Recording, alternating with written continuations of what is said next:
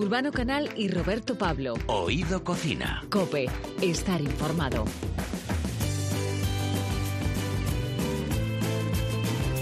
Una de programa. Oído Cocina. Muy buenas tardes y felices fiestas a todos. Estáis escuchando Oído Cocina, el programa gastronómico que cada 15 días puedes oír en la web de Cope y que presentamos y dirigimos Urbano Canal y Roberto Pablo. Que soy yo. Bueno, entendemos que comer es una necesidad, pero también un placer. Por eso, en este programa vas a poder comprobar que nunca nos sobra nada. Medimos las cantidades para que cada tema tenga su tiempo y nada se nos pase. En los próximos minutos vamos a tener cuatro invitados que nos van a hablar de sus gustos culinarios, de las propiedades de determinados alimentos y de cómo en la red se pueden encontrar páginas que nos enseñan a cocinar. Nuestros invitados en Oído Cocina son el chef Oscar García, un grande, ¿verdad, Urbano? Sí, totalmente. Uno de los grandes embajadores de la gastronomía micológica en nuestro país, Víctor Manuel, que después de visitar a Herrera se sentó en nuestra mesa y nos contó cuáles son sus gustos culinarios. Uno también vamos a tener aquí una de las influencers gastronómicas del momento en las redes, se llama Susana Pérez, eh, con su web muy conocida, Huevos Fritos, nos va a hablar de sus seguidores y usuarios y demás cosas. Y nos echaremos unos vinos también con Javier Ojeda, o mejor dicho, unas risas. Si quieres saber más de nosotros, nos puedes seguir en Twitter o en Facebook. Yo soy arroba urbano canal. Yo soy arroba liberto Pablo. Y los, dos, somos Oído Cocina. Dicen que hoy en día con la globalización ya no importa la época en la que estemos porque podemos conseguir cualquier alimento en todo momento. Esto en algunos casos se cumple y en otros no, porque no siempre es tan fácil conservar los productos sin que pierdan cualidades como el sabor, el aroma o la textura. Ahora mismo estamos en temporada de setas. Ya sabemos que nunca llueve a gusto de todos y la verdad que hemos visto cómo la abundancia de lluvia puede provocar tragedias, pero el agua en la tierra, cuando cae en proporción adecuada, crea manjares exquisitos para nuestros platos y nuestros paladares. Claro que sí, en Oído Cocina nos hemos propuesto conocer mejor el mundo de las setas en la gastronomía y uno de sus grandes embajadores es Óscar García del restaurante Baluarte en Soria. En su carta hay estrella y soles y otros muchos reconocimientos, pero sobre todo hay sabor, creatividad, aromas de ilusión que nos llevan a su tierra en todos los sentidos. Óscar García, muy buenas. ¿Qué tal? Muy bien. Bueno, oye, ¿recuerdas cómo empezó tu afición por las setas? Sí, bueno, desde niño. Yo soy de, de un pueblo de aquí de Soria, de Vinuesa, rico en masa forestal, rico en, en- en pinos.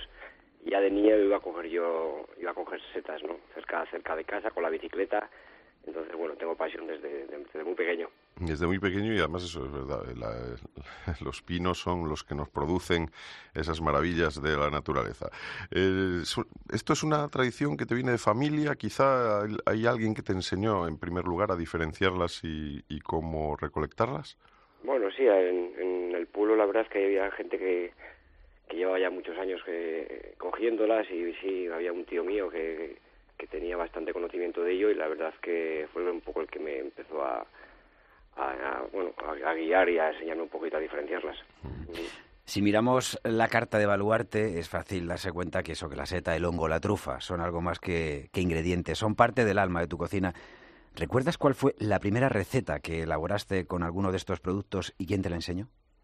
Pues sí, cuando empecé en Vinuesa, en Álvaro González, eh, en el, 2000, en el año 97, pues empezamos a hacer unas jornadas de boletos específicas porque había que intentar un poco desestacionalizar la temporada, porque entonces hacía 20 años, 21 años, pues es- las vacaciones cogían prácticamente o Semana Santa o verano y luego el resto de los fines de semana, eh, pues, pues la verdad es que estaba la cosa parada y nos inventamos eh, hacer un menú con boletus y ahí, bueno, pues eh, los primeros platos eran de los recuerdos de los platos que hacía mi madre en casa, ¿no? Me acuerdo que un, un plato que hacía que mi madre que, que me gustaba mu- mucho de niño era pues hacer un- unos hongos encebollados, ¿no?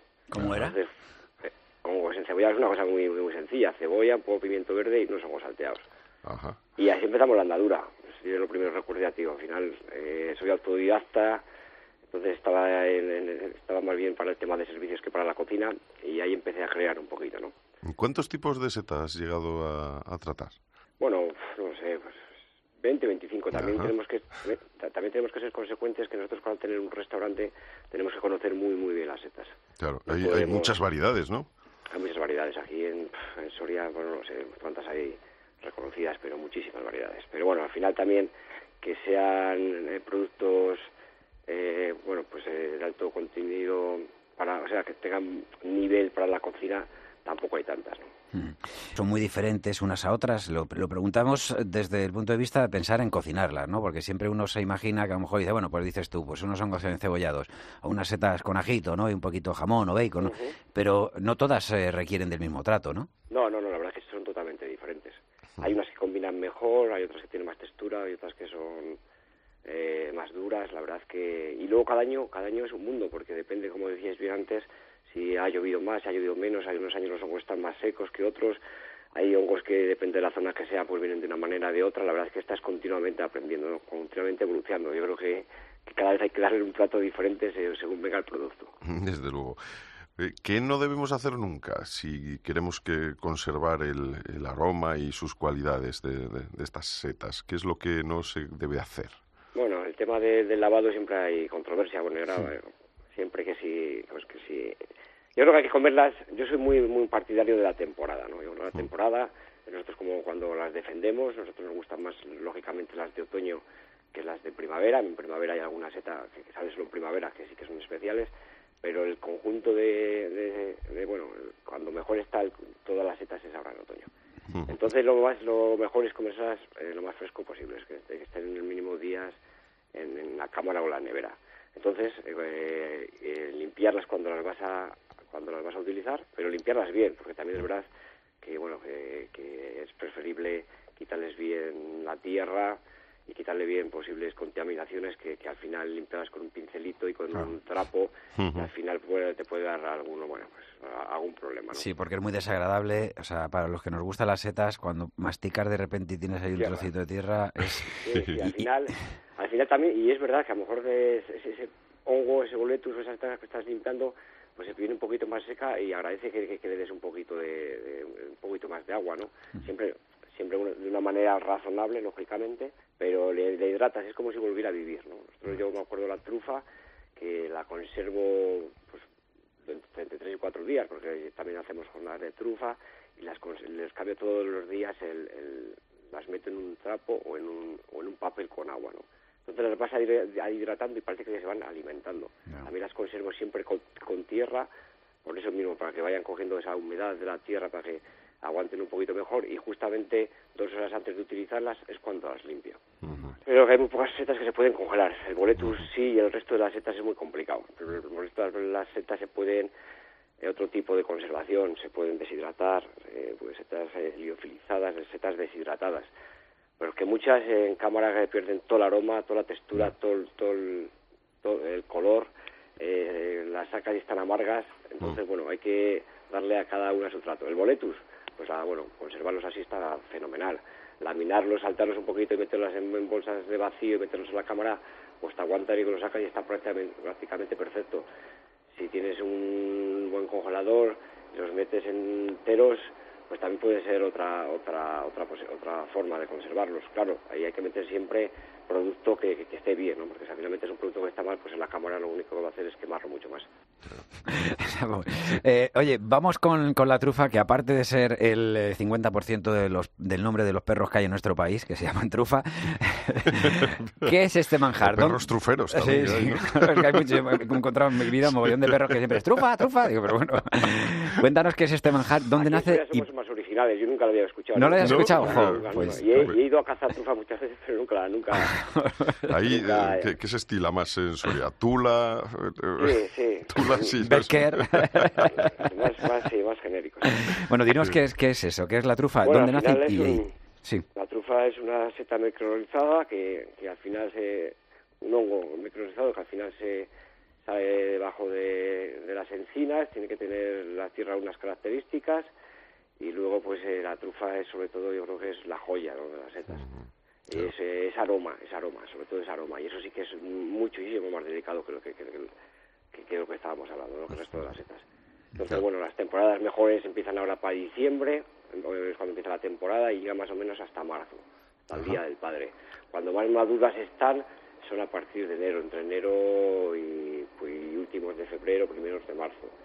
Y eso sí que es muy delicado, al final es aroma, hay que someterlo a bajas temperaturas, hay que buscar siempre productos con los que más bien para potenciar ese, ese, aroma, ese sabor y bueno, tratarlas pues eso, pues es, con, con, mucho cuidado y también comerte, comértelas de, lo, bueno, pues lo, antes posible a poder ser, ¿no? Su duración puede, bueno, puede aguantar una semana, diez días si las cuidas muy bien, pero al final ese aroma se va mermando.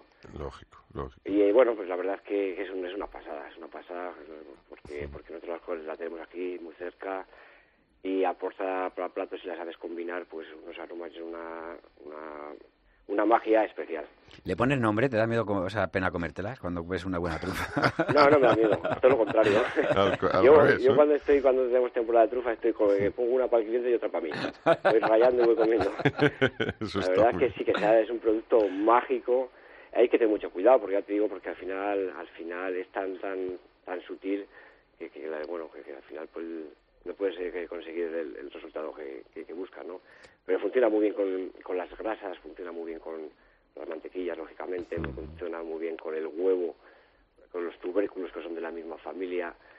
Eh, a cualquier que se va a aportarle al final, justo al final, cuando lo vas a presentar en el plato, cuando se utilizan los aromas con, con el calor, pues la verdad es que eso es, una pasada. Pero la trufa, no ni los aceites de trufa, ni los sucedáneos, ni nada que tenga que que no sea directamente la trufa. Sequías de verano y demás ha habido poca y aquí yo he llegado a comprarla aquí en Soria pues desde 350 a 1200. O sea, que se multiplica por tres. Y el año pasado fue de 1200. O sea, que mi sueldo en trufas son unas tres trufas, más o menos. Pero bueno, al final si las, sabes, no, pero si las sabes utilizar, sí, más o menos. de todos. Pero si las sabes utilizar, al final se le saca mucho el rendimiento. Y fíjate que fue eh, el primer dinero que ganaste, las primeras pesetas en aquella época, fue recolectando setas, ¿no? Subía, subía, entonces, bueno, es verdad que entonces conocíamos cuatro o cinco especies, y las que se compraban, ¿no? Las, se las llevaban los vascos, porque al final eh, en Vinuesa hace 25 años, pues, pues no, hace no, 25 años que no, ya te estoy hablando, hace más de 30 años, pues entonces como, como, como producto gastronómico no se utilizaba. Entonces, claro, ellos que siempre han estado o siempre que entonces estaban eh, más adelantados en el tema gastronómico, pues venían, las compraban y se los llevaban ellos. Y me acuerdo que yo subía a 8 kilómetros de casa con la bicicleta y, ahí es donde las cogía. Y todos los días me sacaba, pues no me acuerdo, pero mi, 500 pesetillas. por ahí cogía una bolsita, me bajaba para casa y, verdad es que muy contento, muy feliz. Es, es precioso coger. O sea, también animo que aparte de gustarlas, es muy bonito cogerlas. ¿eh? Yo lo hice durante mucho, mucha parte de mi vida, lo hice con mi padre, ahora de vez en cuando lo hago con mi hermano, el ir a por los que la que controlamos. Bueno, mi hermano controla alguna más. Y, y yo, lo que tú dices, yo creo que es aún sabe mejor cuando las has ido a, coger tú. sí, sabe muchísimo mejor. Y los níscalos al final, si es el año bueno, hay más, ¿no? Pero mm. he cogido muchos, he tenido, bueno, pues es, es una gozada. Pero los boletus son tan bonitos y están tan escondidos muchas veces cuando los ves. Yo tuve una novia que me dio boletus. ya, bueno, eso, eso hemos tenido todos. Esas hemos tenido todos. Este, eh, así, así es Roberto Pablo. En fin, Óscar García del restaurante Baluarte de Soria, muchísimas gracias. Nada, gracias a vosotros. Bueno, es uno de los grandes músicos de nuestro país. Con él hemos disfrutado desde que en los años 80 creara Danza Invisible hasta cada vez que se reinventa con un nuevo proyecto musical. Y es que Javier Ojeda es un tipo que debía haber nacido en un escenario, porque si él ya es movido, cuando comienza el espectáculo, su cuerpo es una nota musical libre. Intentar clasificarlo en un estilo es no entender que él, él mismo, es su propio estilo. Lo nuevo se llama Días de Vino y Cosas y hemos pensado que en un programa de cocina el vino siempre es bienvenido. Javier Ojeda, muy buenas, ¿cómo estás? Muy buenas, encantado de estar con vosotros. Oye, Días de Vino y Cosas es un EP, es decir, que además son cuatro canciones en las que te has adentrado en un estilo nuevo, en el rhythm and blues, pero en el más añejo además. Eh, ¿Cómo te sientes poniéndote en la piel de estas canciones? Yo creo que muy a gusto, eh, muy a gusto entre otras cosas porque, hombre, he tenido también un cierto precedente, ¿no? O sea, creo que hice como fue hace unos cuatro años, hice un espectáculo que se llamaba Las canciones del vino. Entonces interpretaba temas de que hablaban del vino, pero temas de, mm, de todas las épocas de todas las nacionalidades. Se cantaba desde la copa de vino de Peret hasta Red Red Wine de V40 y hasta temas añejos que trataban del vino del rhythm and blues, ¿no? Y esa ha sido un poco la génesis de, este disco, ¿no? Llegué a decir, ¿por qué no concentro todas esas ideas que tengo en los años 50 ahora que estoy en los 50, ¿no? Me le voy a dar a los 50 a los 50. Y encima además creo que sorprendo porque, porque es algo que yo sé que yo tengo ahí dentro y que seguramente no había mostrado, en directo sí, pero en disco jamás lo había mostrado. En este espacio, en Oído Cocina, eh, maridamos música y gastronomía. ¿Qué lugar ocupa la comida en tu vida? Porque además de una neces- necesidad, no sé si es un placer. ¿Qué quieres que te diga, tío? Yo pertenezco a esa especie de personas que cuando tienen hambre y no comen se enfada. Yo también. y me pongo de mal humor y todo, sí, sí, sí. Bueno, me, me encanta, sí, sí. Además, vamos, eh, a ver, no soy, no soy cocinilla, o sea, no sé cocinar bien y tal, pero mi mujer cocina de maravilla y aparte soy de los que muchas veces disfruta yendo a comer, pero bien. Bueno, ¿eres de los que te gusta crear tus propios platos cuando invitas a alguien a casa o prefieres que sea, en este caso ya nos has dicho que es un poco tu mujer, ¿no? La que se encarga. Tú, si, si tu mujer prepara la comida, ¿tú qué preparas? ¿El vino, por ejemplo? Yo pongo la mesa. ¿Pones la mesa? No, yo- no, yo soy, yo soy, soy mucho, soy muy, yo soy muy, soy muy de racha. Y aunque os parezca mentira, me dio una racha que llegué y dije, a ver, me compré un libro, 500 recetas fáciles. Y estuve como, no sé, un año o dos años, no sé, me acuerdo, pero hice, durante dos o tres años cociné todos los días hasta casi completar las 500 recetas. A partir de entonces no he vuelto a cocinar en mi vida.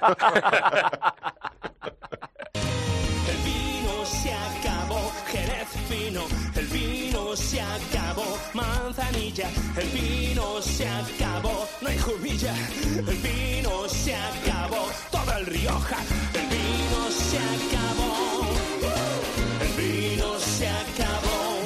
Que la gente- tenemos que usarla muchas Sí, sí, veces. sí. o sea, pero es fantástico, o sea, es toda- todas las denominaciones de origen de España Que la gente se quede tranquila que esto es ficción. ¿eh? No se ha acabado el vino. A ver si alguien está saliendo corriendo al supermercado ahí a hacer acopio, ¿vale? No, no, tranquilidad, que es que es la canción, el vino se acabó. Estoy pensando que en mi casa ando un poco ya falto. ¿eh? Es una época ahora, en, eh, en Navidad se vende muchísimo vino, ¿no? La mayoría, es una forma de, de brindar, o sea, siempre además aconsejamos, es lo normal, el consumo moderado, ¿verdad? Pero es un, es un aspecto que le da también alegría a las reuniones familiares, el vino. A no ser que alguno se ve mal con el cuñado y se pase. Entonces ya, ahí, ahí puede ser un poquito...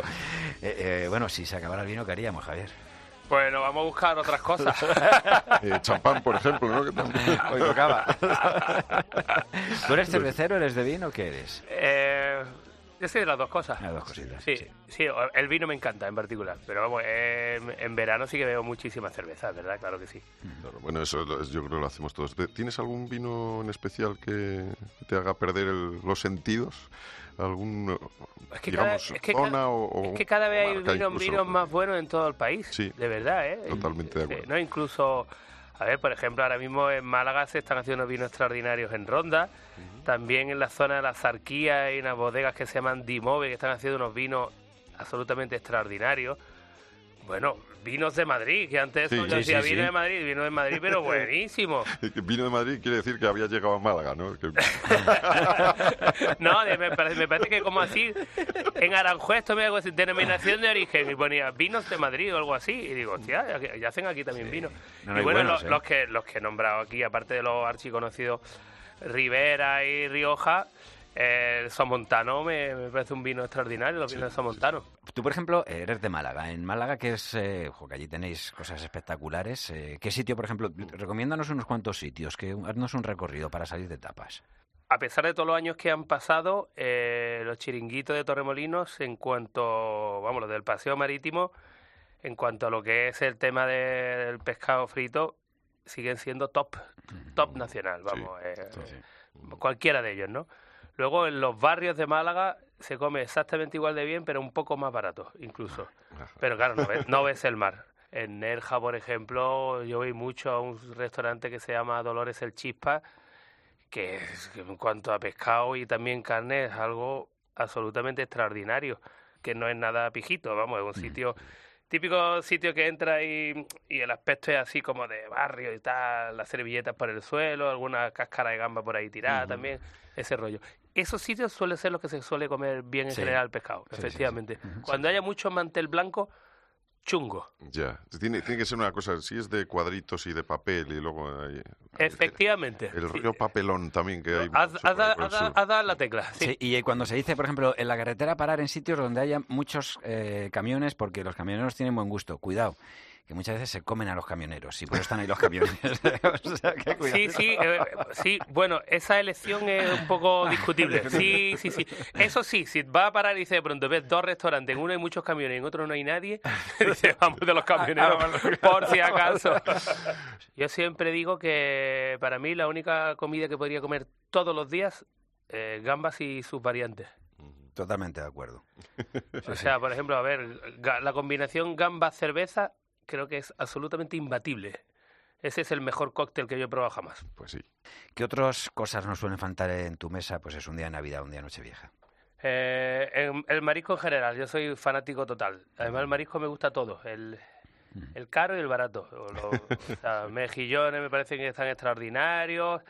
Eh, en Málaga tenemos unos que se llaman bolos, que luego se llaman, en otras ciudades le llaman currucos, que son así como unas conchas así rugosas, La deliciosas. Concha fría es una cosa... Conchas finas es Fina, otro eso. tipo de... Que eso es, eso es delicioso y todavía no espectacular. entiendo cómo no ha llegado algún tipo avispado y, y las exporta, porque Mejor, solo, mejor. solo la disfrutamos nosotros en Málaga, no sé por qué. Y recuerdo que me lo dieron a probar por primera vez, que además está viva, o sea que le echan el limoncito y de repente la ves cómo se contrae. Y puf, ingerir eso y es una cosa... Esa es una imagen también sumamente sexual, ¿te has dado Sí. cuenta, no? Bueno, es un- te hemos dicho que es un programa de gastronomía, ¿eh? No te equivoques. Javier, ¿la Nochevieja la sueles pasar en casa, en familia o tocando por ahí? Bueno, en Nochevieja vengo a tocar cada cuatro años, eh, me contratan una vez aproximadamente. No una fecha, fíjate, especialmente señalada para conciertos. No. Entre otras cosas porque la gente está eh, tiene la cabeza en otro lado. No está para por muy fan que sea, está, pues, está de fiesta, ¿no? Y, y en ese momento casi interesa más el típico DJ con música difusa de éxitos del momento y fuera, ¿no? Extraordinario es tenerte con nosotros en Oído Cocina, extraordinario es eh, Días de Vino y Cosas de Javier Ojeda, este EP, eh, más que recomendable para cualquier época del año. Algunas canciones no tienen un momento, ni tienen un día, ni tienen una hora, o sea que cualquiera las puede disfrutar en cualquier momento, como puede ser también un buen plato. Nos has hecho mantener hoy la línea, aunque hemos engordado un poco de, de la felicidad que nos da siempre tenerte cerca. Con tu Javier. soul food, ¿no? Totalmente. Oye, ha sido un placer estar con vosotros, compañeros. Oído Cocina. Quiero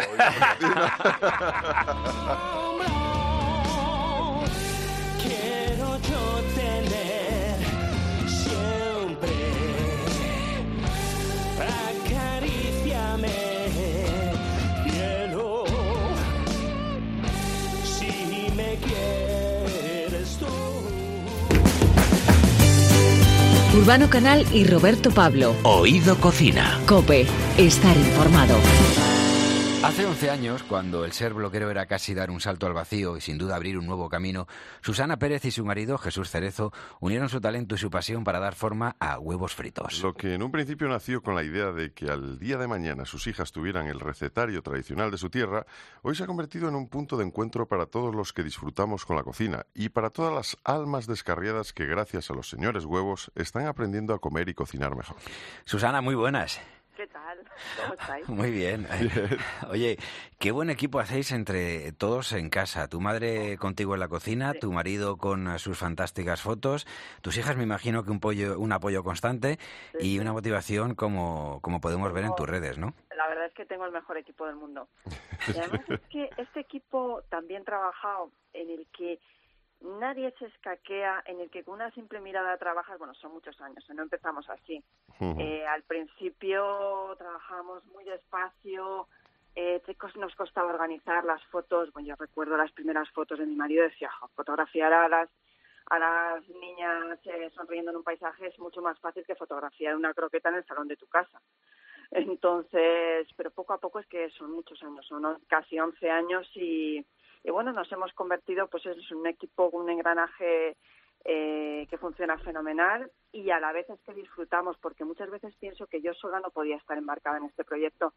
Daos cuenta que nos lleva eh, absolutamente todos los fines de semana del año, excepto cuando descansamos, que luego seguimos pensando en gastronomía, porque al final la web se ha convertido no solo en un recetario, sino pues en, en compartir un viaje, un producto que me encuentro en una en una, en una pastelería de, de, de, una carretera, en fin, mil cosas que, que al final es tanto tiempo que si no lo hiciéramos en familia yo creo que no podría hacerlo de verdad. Desde luego que sí, en familia mucho mejor.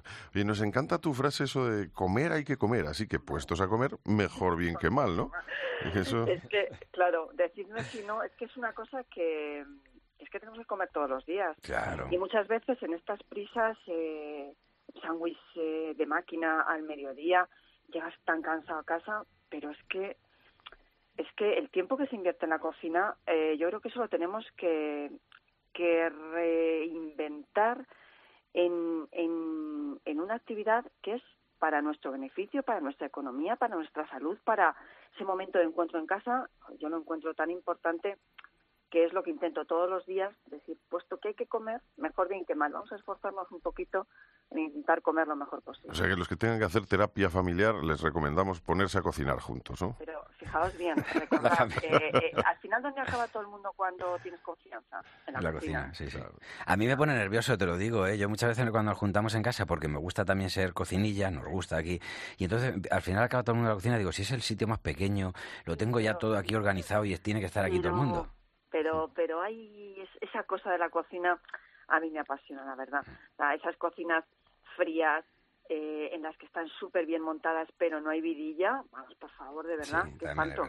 Donde se note verdad que cuando alguien se apoya en la, yo qué sé, la vitrina de repente hay un poquito grasa y eso que queda ahí. Familia que cocina unida permanece unida. claro que sí, claro que sí. ¿Cómo se consigue triunfar tanto con las almas descarriadas, que gracias a vosotros se animan a cocinar, como con los cocinillas ya más o menos expertos? Buena pregunta. La tengo escrita, ¿eh? Es un poco por lo que funcionamos nosotros bien, porque le damos un poco a todo. Es decir, eh, es que yo eh, yo no me dedico profesionalmente a la gastronomía. Yo soy abogada, mi marido es arquitecto y en este fregado estamos metidos de manera profesional en el sentido de que eh, todas nuestras cualidades o llámalo como quieras, las ponemos al servicio de huevos fritos pero pero la verdad es que mm, eh, también he intentado formarme para dar un, contenido de calidad y muchas veces digo eh, una de las cosas por las que funciona es que de lo que no hablo no sé. De lo que quiero hablar y me intento formar lo mejor que puedo. Y de lo que hablo es porque bueno lo he vivido en casa porque mi madre cocina como Los Ángeles y mm, y luego yo pues eh, llevo muchos años cocinando y he hecho muchísimos cursos, he leído muchísimo, sobre todo he practicado muchísimo. Entonces, pues eh, me vale tanto para, para los que empiezan, porque yo he empezado hace muchos años, pero yo he empezado, a mí me pasan las mismas cosas que le puede pasar a cualquiera, y luego a la vez, bueno, pues si quiero hacer algo un poquito más de nivel, eh, estoy formada para ello. Y de lo que no sé y se me da fatal, pues aprendo de los demás, que hay en redes y en blog eh, gente con muchísimo talento y buenísimo. Susana Pérez, eh, la señora huevos, huevos fritos, es como...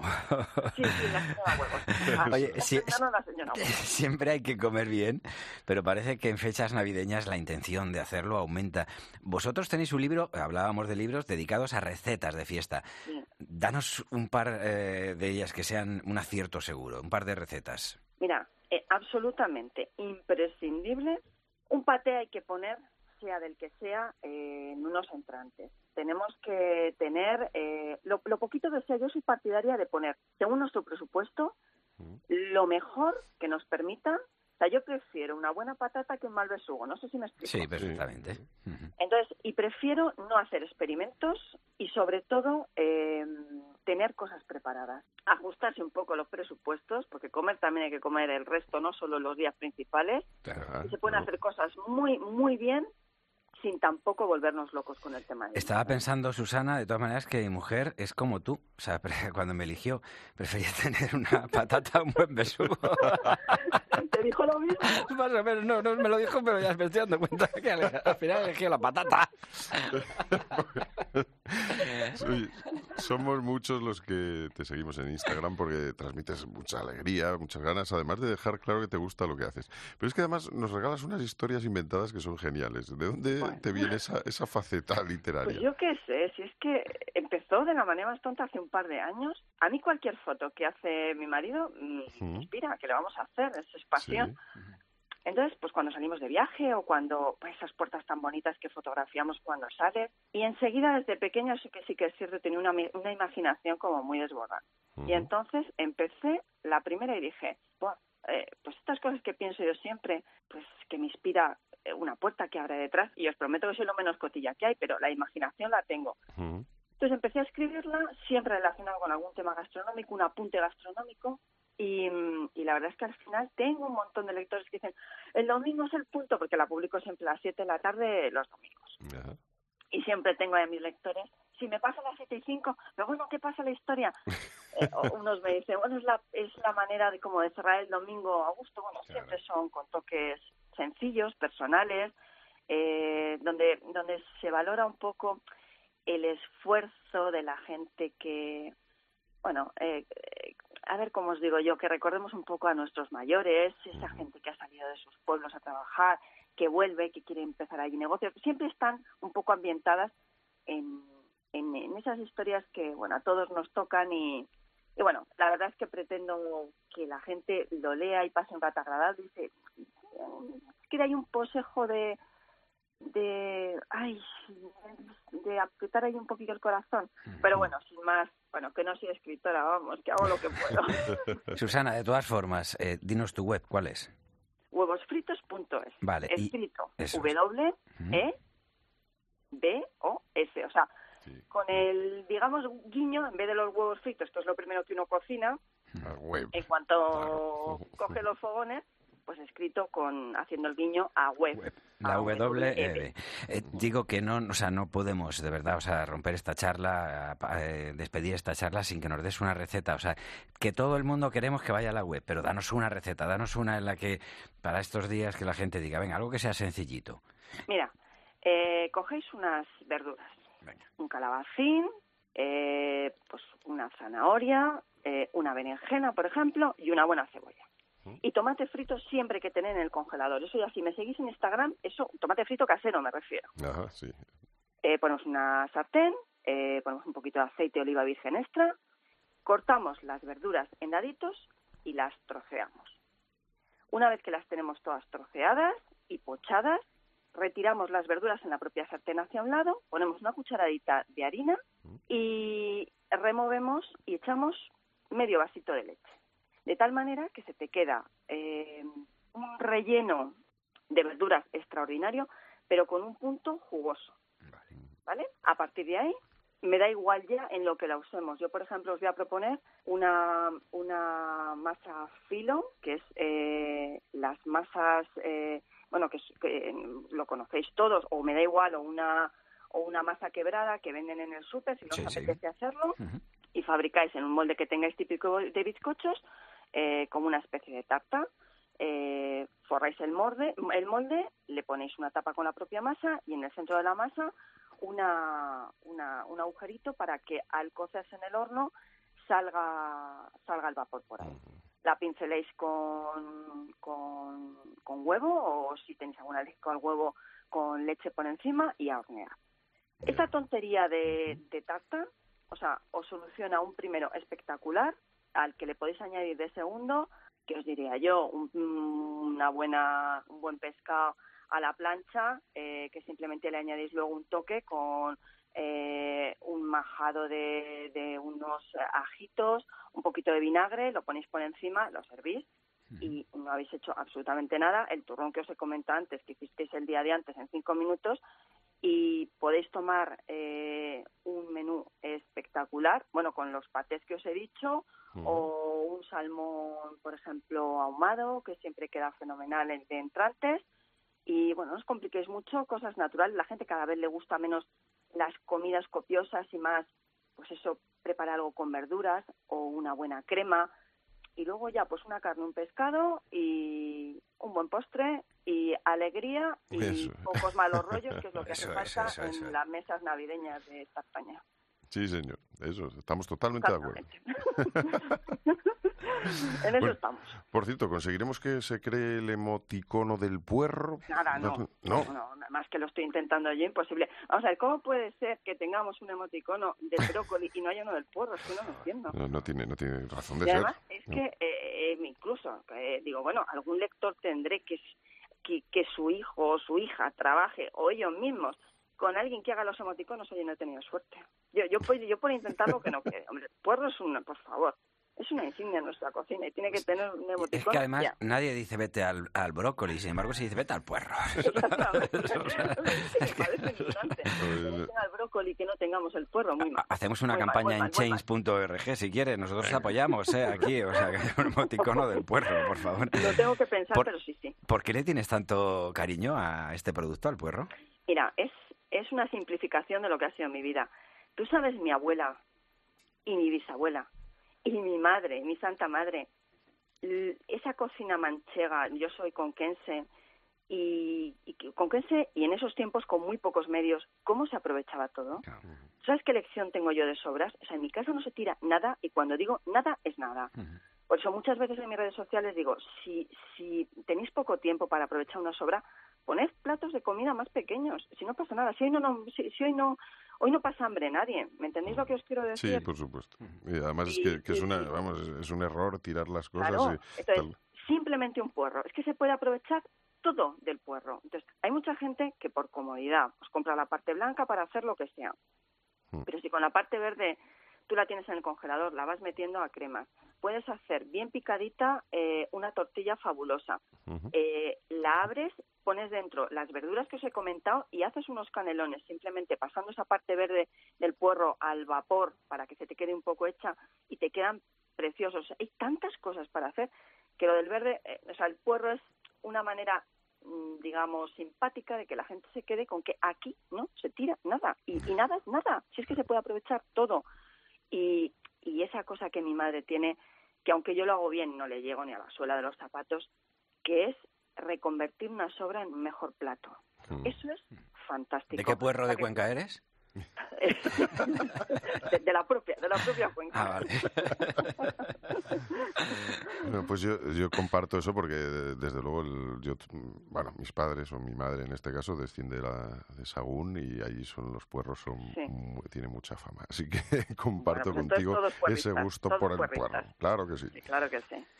Pues Susana Pérez, eh, que muchísimas gracias por habernos acompañado, feliz Navidad. Lo mismo, que paséis que unos días fantásticos. Estaremos en, en contacto y sobre todo a todo el mundo animarle a que se meta en, en, la web de huevos fritos y que aprenda como nosotros hacemos, porque nosotros decimos que aquí en Oído Cocina lo que somos es unos cocinillas. Por cierto, ¿tú cuando oyes Oído Cocina en algún sitio, qué es lo que te sugiere? Ay, a mí me sugiere, eh, me sugiere, fíjate, a un plato de calamares, que, que, es lo que más me puede gustar del mundo. ¿No te suena a ti? O sea, plato calamares, Oído Cocina, me sí, suena a a me suena cosa rica, a cocina, a cocina donde hay alguien detrás eh, cocinando, a no precocinados, me suena bien, me suena a calor, me suena a gustillo, me suena a gustillo, sí, sí, sí.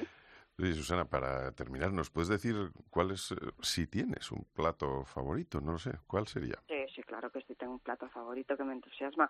Y es que si nos hablo del morteruelo de mi tierra, hombre, me da un claro que sí. Pues venga, ¿cómo se hace? Para, para, vuestros, para, vuestros, oyentes que no lo conozcan, sí. es un pat, una especie de paté de caza, sí. pero caliente. Uh -huh.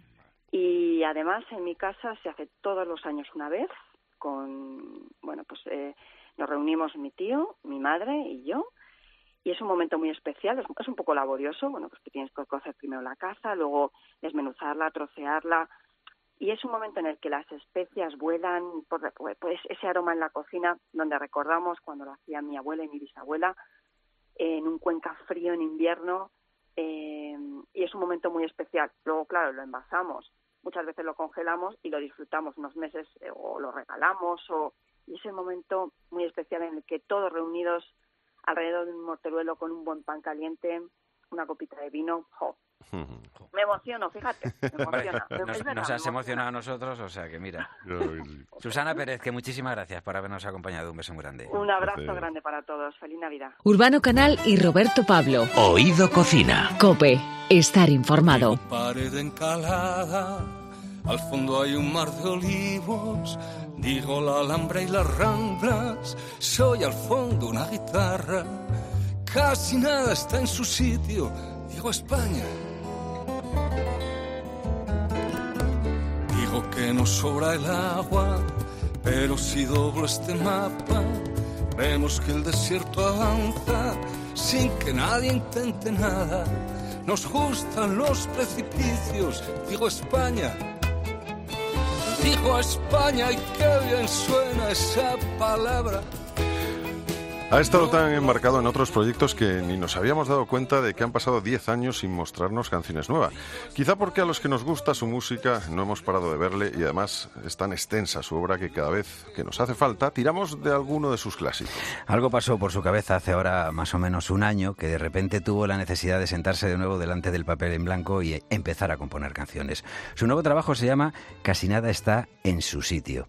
Y en él volvemos a encontrarnos con un Víctor Manuel que muestra sus raíces y su forma de ver el mundo. Víctor Manuel, ¿qué tal? Muy buenas. Hola, ¿qué tal? Oye, ¿qué eh, dices eh, que la inspiración ah, dicen que le, tiene que llegar a uno trabajando para, para, que sea productiva? ¿Qué fue lo que pasó para que de repente y después de 10 años surgieran tantas canciones a la vez? Bueno, yo eh, no compongo entre disco y disco. Hago alguna canción suelta porque me la piden y tal, pero no, no escribo. Lo que sí hago es tomar muchas notas. Tengo, tengo el teléfono lleno de notas, muchas, cientos. Y, bueno, lo que me ocurrió cuando acabé la gira del Gustos Nuestro, ya en noviembre del año pasado, me dijo David, dice, oye, ¿tú no vas a escribir canciones nuevas? Digo, pues no sé, ¿por qué me dices? Dice, porque me dicen mis amigos músicos que por qué ya de una vez no escribes canciones nuevas. Y bueno, me puse. Pasaron navidades, estas pasadas, y tenía muchas ganas de... Me sentí pleno pero con la misma sensación de siempre, que no, se me ha olvidado. Esto se me ha olvidado, este oficio, no sé cómo se hace. Pero me puse a picar piedra y salieron un chorro de canciones, salieron 24 canciones más una para, para Ana 25 en poco más de un mes y medio. Nunca había escrito tanto.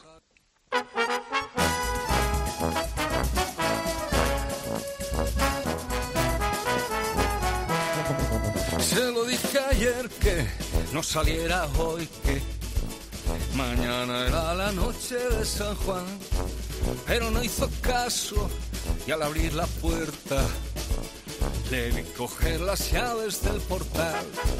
Que no vuelva tarde, que no beba mucho. Ya sabes que el alcohol le sienta mal. A saber qué bares, a saber qué horas. Entre el gusto de oírle regresar si viene con hambre, ahí tendrá. Estaba acordándome que este pasado verano, por ejemplo, que estuve en Asturias, eh, había un lugar eh, costero que había menús de cuatro platos. O sea, pero cuatro platos que, o sea, que no es que podías elegir, sino que te comías los cuatro platos. No, siempre son cuatro. Ah. Yo hace poco estuve también haciendo un concierto ahí en el oriente, en la Cuevana de Onís, y también estuvimos en un camping comiendo y era sopa de pescado primero, después pote y fabada, y después carne. al final. Sí, sí, y luego suelo pedir... Por si queda hueco, arroz con leche. Y pues yo suelo pedir de, de, de postre cabrales, o sea que... me han dicho que eres... Eso es muy terrible. que eres muy sí, sí, sí, cocino. Y además os diré, estoy acabando un libro de cocina ahora mismo. o sea, que dentro de poco vuelves. Sí, supongo que en marzo, abril, por ahí se, se, editará. No es un libro de cocina, pues no soy cocinero, ¿no? Pero sí es un libro de memoria de cocina, ¿no? De, de las comidas que uno comía desde que era pequeño hasta cómo aprendió a comer también, porque yo era un pésimo comedor, ¿no? Y, y al final me fui orientando y ahora pues sé elegir y sé, sé hacer cosas, sé cocinar. Es que me han dicho que, o sea, que te levantas por la mañana y que vas al mercado. Me lo ha dicho un compañero de, de profesión, ¿eh? de otra casa, pero y que tú decían, o sea, que es que, o sea, se va al mercado a mirar el producto, compra y luego lo guisa, o sea. No, siempre el mercado voy yo.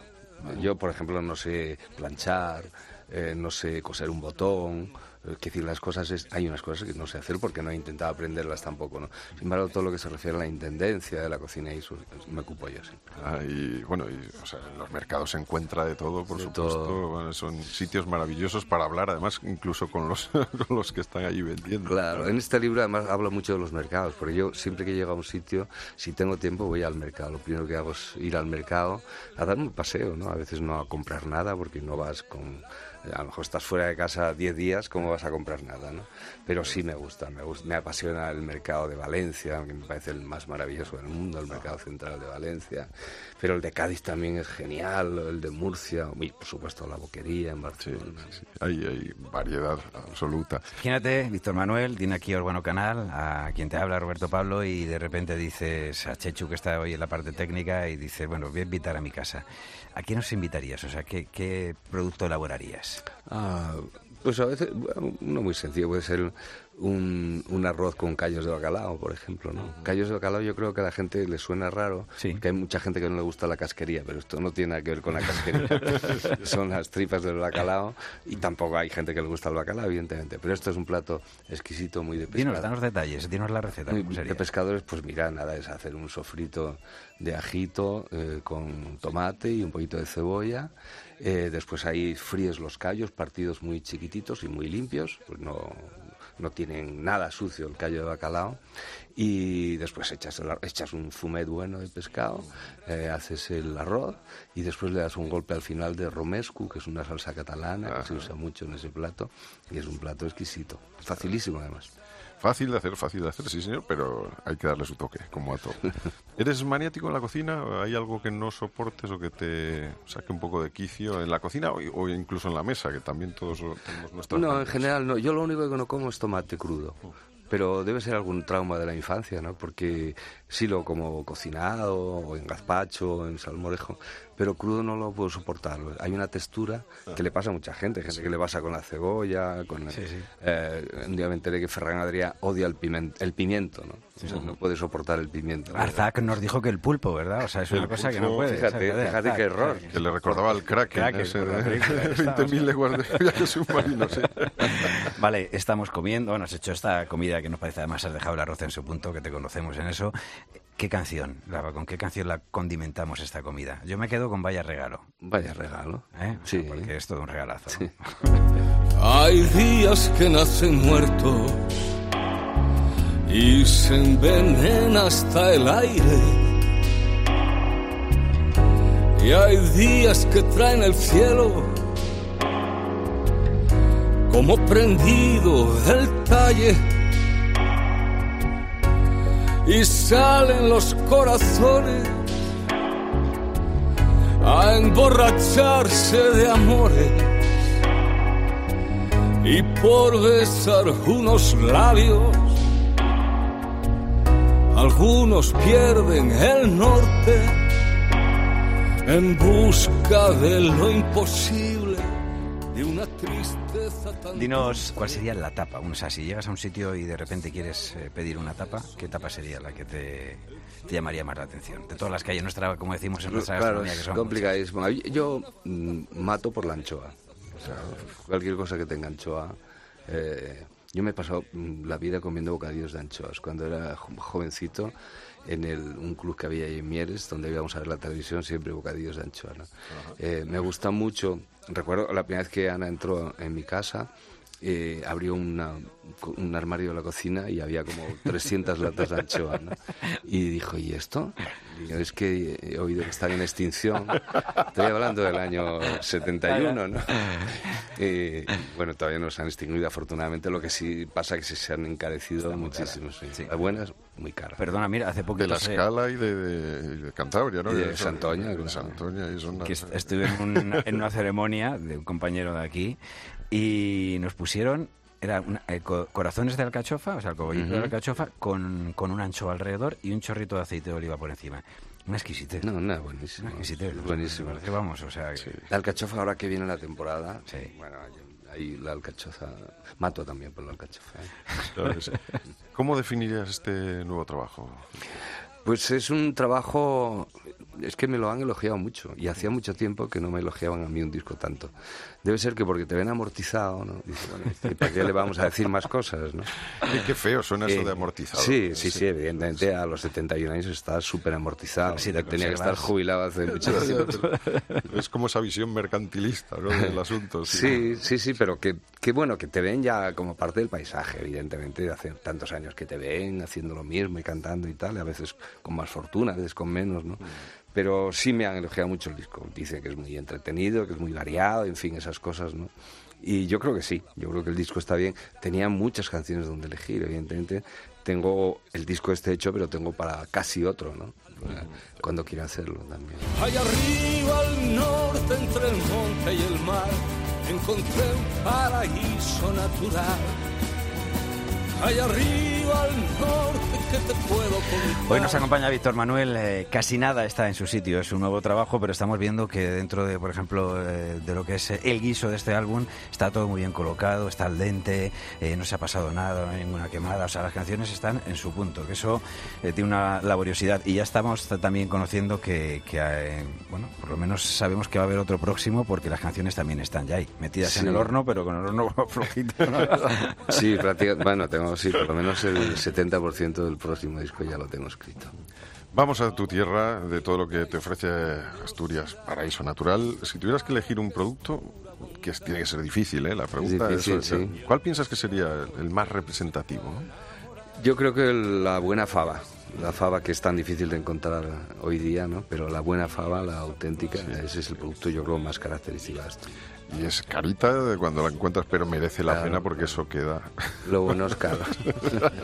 Ayer hice una fabada buenísima. Sí. ¿Con qué? ¿Pavada? O sea, con, pues, con Sí. pango. Eh, sí, con, con pango y de fava fresca, ¿no? Que no siempre se encuentra, tienes que pillarla justo en el momento, congelarla. Ahora es buen tiempo, o sea, ahora sería... No, ahora ya sería Ya seca. Ya está seca, ¿no? seca, sí. Vale. De los productos del mar, ¿con cuál te quedas de esa costa cantábrica? Yo creo que el más, más de todos el percebe, ¿no? El, el más marinero, el que más, el que te metes el mar en la boca, ¿no? Por Sí. ¿Quién sería, o sea, qué hambre tendría el primero que se comió un percebe? Porque Fíjate, o sea, sí. una cosa fea, parece una uña ahí. Para sacarlo del mar, ahí, corriendo y lo peligro, que es, Sí, sí, sí. Además, O los oricios que también. Los. Lo que pasa es que en Asturias están en veda. Sí. Ahora ya desde hace dos años, porque habían escaseado mucho, y, y lo suelen llevar de Galicia, Asturias. ¿Lapas has comido alguna vez? Sí, buenísimas. Jámpares, se llaman en Asturias sí, con arroz. Es un guiso buenísimo también. De los quesos, que hay también muy buenos. Hay Muy buenos. ¿Cuál te- Es el país de los 100 quesos. Sí. Dicen Asturias, hay 100 quesos Sí, sí, sí. catalogados. Pues mira, hace muy poco estuve dando el pregón del Gamoneu Ah. en Onís, ¿no? Y estuve allí con, con los, con los pastores, con la gente que tiene el ganado, ¿no? Y me ha dado una ternura a un chaval que fue el que ganó además este año el Gamoneu del Monte, del, del puerto que tenía 26 años, hacía muy poco que estaba haciendo queso, aunque viene de tradición familiar, ¿no? Y estaba muy preocupado porque había nevado esa mañana y decía, tengo el ganado en el monte, no puedo subir a guardarlo, está el lobo por ahí rondando, ¿no? Y Entonces, claro, son tantas cosas las que te muestran ellos en un momento de Una, una vida tan precaria, tan leve, ¿no? Y viviendo en un entorno además pues brutísimo como son los picos de Europa, ¿no? Pero el Gamoneu me gusta mucho, me gustó mucho. Me regalaron un queso de 7 kilos salvaje y ahí estoy haciendo cuñas para regalar a los amigos. Re- ¿Con qué canción hacemos ya la, la sobremesa? Después de todo lo que hemos ingerido hoy, ¿con cuál piensas que debemos irnos? Con cual, pues cu- cuando acabe este vals. Víctor Manuel, muchísimas gracias. Gracias a vosotros. Gracias. Ha sido todo un placer. Recuerda que si nos quieres volver a escuchar, puedes encontrarnos en la web de Cope en la sección de podcast. Cada 15 días un nuevo programa de Oído Cocina te estará esperando y no te pierdas todos los contenidos que han ido saliendo porque seguro que te van a sorprender. Además, nos puedes seguir a través de las redes sociales, en Facebook o en Twitter. Somos Oído, Oído Cocina. Un saludo de Roberto Pablo Y de Urbano Canal. Un placer, como siempre. y desearte lo mejor para esta salida de año y para el que viene. Feliz 2019. Quiero sentir el arrullo del mar y ver la lluvia detrás del cristal. Quiero creer que la felicidad viene a ciegas y a ciegas se va. Quiero ser luz y poder alumbrar. Quiero ser mano y poder ayudar. Quiero ser aire para respirar y dar voz al que nadie le da. Cuando acabe este vals seré un poco mejor, aunque puedo caer y ser lo que ahora soy bueno a tiempo parcial, como cualquier mortal, me sobra corazón y falta voluntad.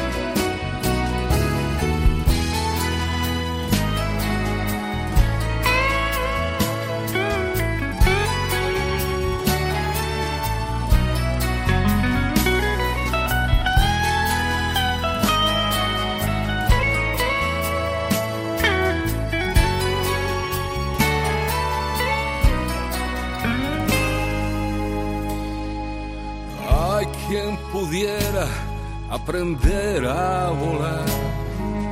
Hay quien supiera saber esperar.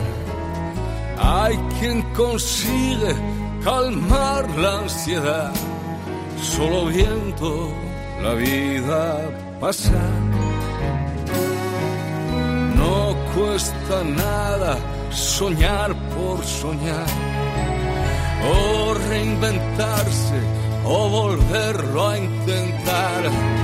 Como cada año que va a comenzar prometemos de nuevo cambiar. Cuando acabe este vals será un poco mejor aunque puedo caer y ser lo que ahora soy. Bueno a tiempo parcial, como cualquier mortal, me sobra corazón y falta voluntad cuando acabe este vals.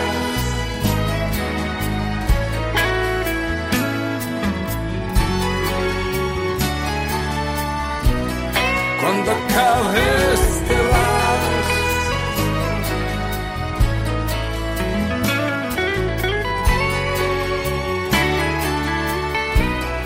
Cuando acabe este vals seré un poco mejor.